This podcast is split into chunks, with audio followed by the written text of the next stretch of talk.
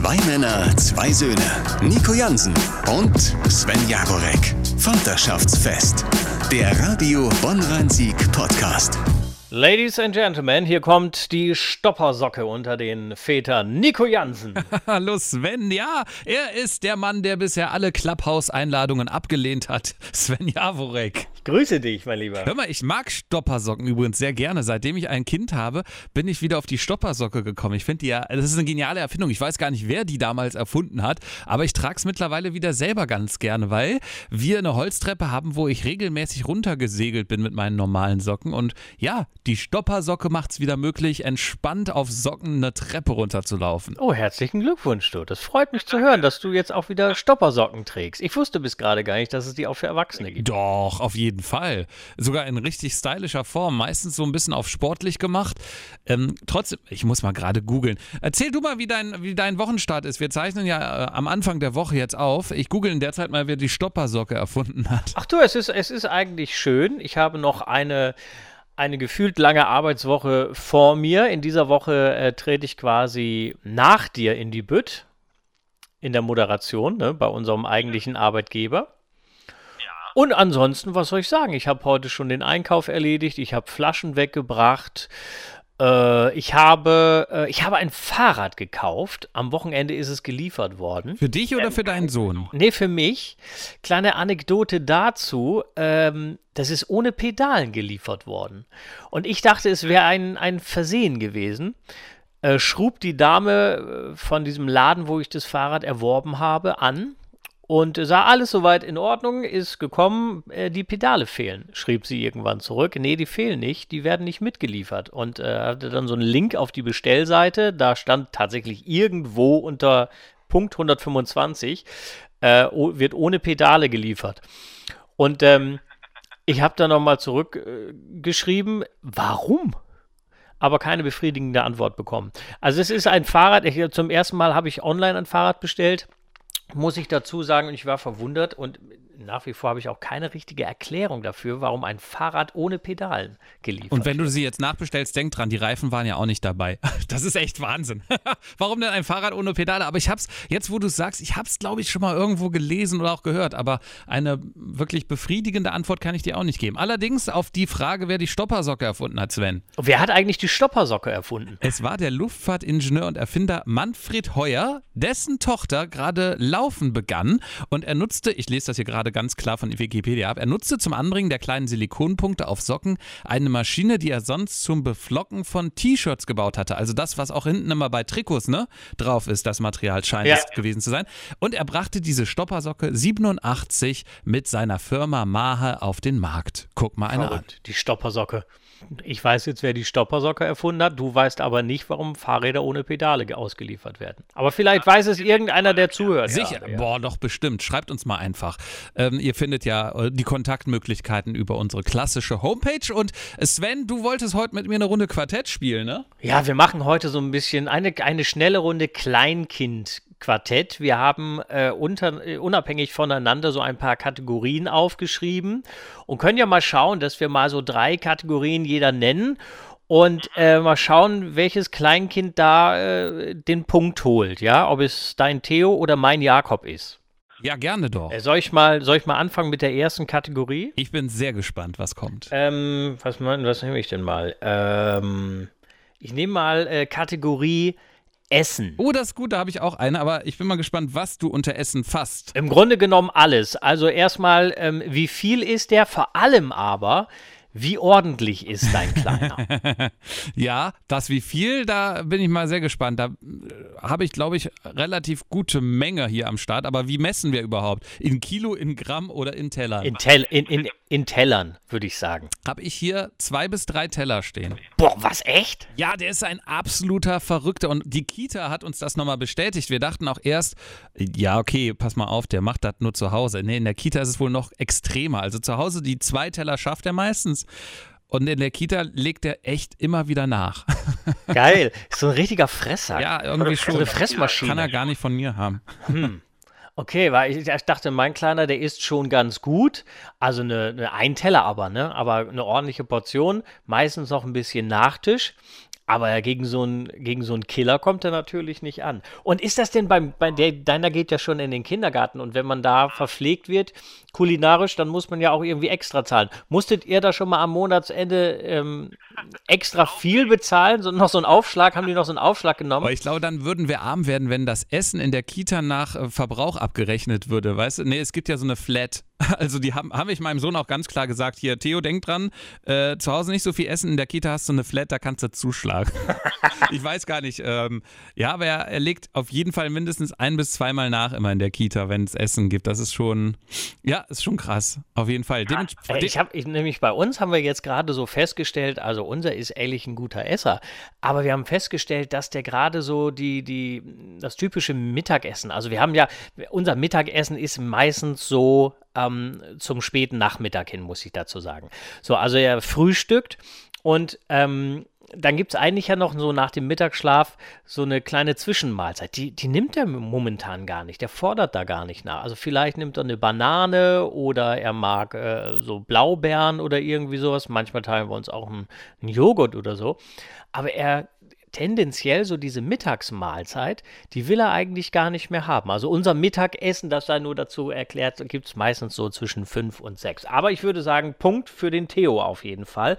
Und wie ist es mit, wie sieht es aus mit, wie ordentlich ist er? Mm, ja, generell ganz gut. Er hat sehr viel dazugelernt. Allerdings kennt er so diese Quatschphasen. Ich weiß nicht, ob dein Sohn es auch hat, dass er dann anfängt, Essen rumzuwerfen und so ein Quatsch. Also da wird es dann mit, dem, mit der Ordentlichkeit und Sauberkeit so lala. Aber wir haben ja einen Hund, der, der frisst alles vom Boden dann weg. Ich habe ehrlich gesagt äh, ein bisschen drauf gehofft, dass einer so, äh, dass, dass Theo so einer ist, der, weißt du, den den, den, die Möhrensuppe auf dem Löffel nimmt und die durch die Wohnung flitscht. Weil das macht unser Überhaupt nicht. Der ist so ein, kennst du diesen Momento Vaterstolz? Der ist so toll. Ich glaube schon allein, weil er auch zu geizig ist, äh, von seinem Teller irgendwie was auf dem Boden zu befördern. Aber ich bin so fasziniert, ähm, der ist wirklich ordentlich. Natürlich geht mal was daneben und ähm, es wird auch nicht immer äh, der Löffel oder die Gabel benutzt.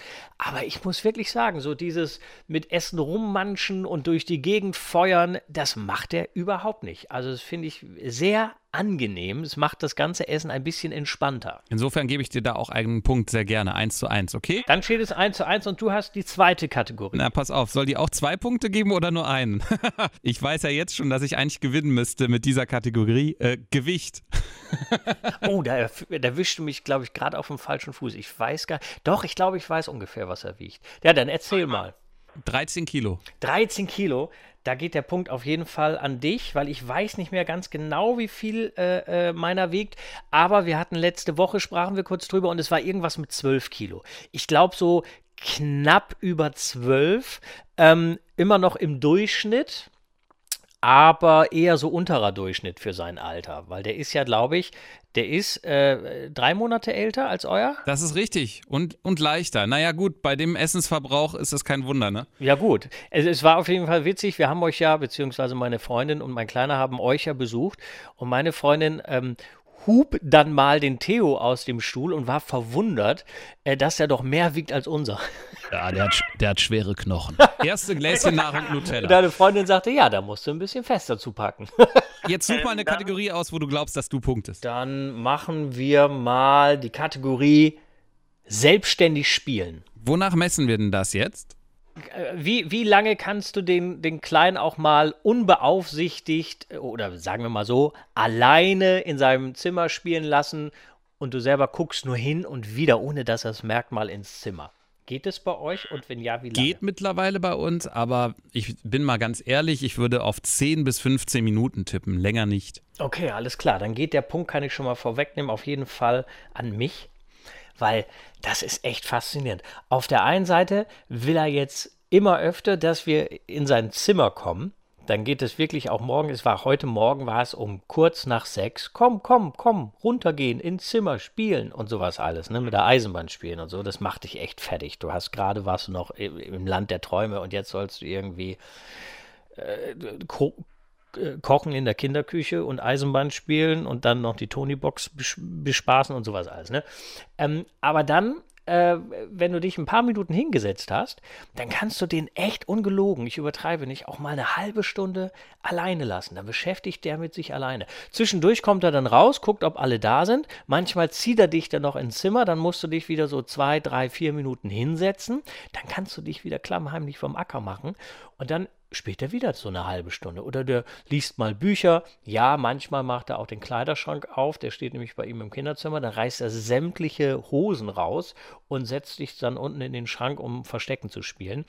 Ähm, also es geht noch nicht von morgens bis abends, dass er sein eigenes Ding macht, aber zwischendurch mal für eine halbe Stunde macht er das echt selbstständig. Finde ich echt klasse. Gibt mir die, die Chance, auch mal einen Kaffee in Ruhe zu trinken oder eine Zeitung zu lesen. Ja, ich beneide dich an dieser Stelle, wirklich. Da, genau das, dieser Punkt, den sehne ich herbei. Einfach mal ein zufriedenes Kind, was vor allem mit sich selbst beschäftigt ist für eine halbe Stunde. Ach ja, aber gut. Das kann schnell kommen. Ja, gebe ich den Punkt ja. auch gerne an dich ab oder an, an deinen Sohn, besser gesagt, denn der hat ja den Punkt klar gemacht. Muss man auch an. Dann steht es, glaube ich, 2-2 und äh, die nächste ja. Kategorie entscheidet, oder? Naja, sagen wir, jeder von uns hat ja noch eine, ne? Ah, okay, alles klar. Ja, bei so vielen Zahlen komme ich gerne mal durcheinander. Gerne mal naja, durcheinander. deine erste begann ja mit zwei Punkten, deswegen glaube ich, sind wir ein bisschen durcheinander. Aber genau. Äh, nächste Kategorie entscheidet, beziehungsweise ist wichtig. Dann nehme ich doch mal Länge. Da weiß ich jetzt schon, dass ich gewinne. das, ist, das ist quasi der Joker. Natürlich gewinnst du. Unser wird im März 2 und der hat immer noch so einen zarten Pflaum da oben auf dem Kopf. Aber unserer, das ist echt krass, wie das gesprießt ist in den letzten Monaten. Meine Frau aufgrund des Lockdowns hat auch nicht wirklich äh, mal zur Schere gegriffen, traut sich jetzt auch nicht selber äh, Haare zu schneiden bei meinem Sohn. Dementsprechend würde ich so auf 10 Zentimeter wenn ich so mal so messe, grob, ja, also das ist schon, schon beachtlich so, ähm, hat halt auch so wirklich ja, so ja, über die Stirn das Haar mittlerweile. Also, ja. Hast du gesagt, der hat schon, der hat schon über der Schulter das Haar? Über der Schulter, über der Stirn, Stirn.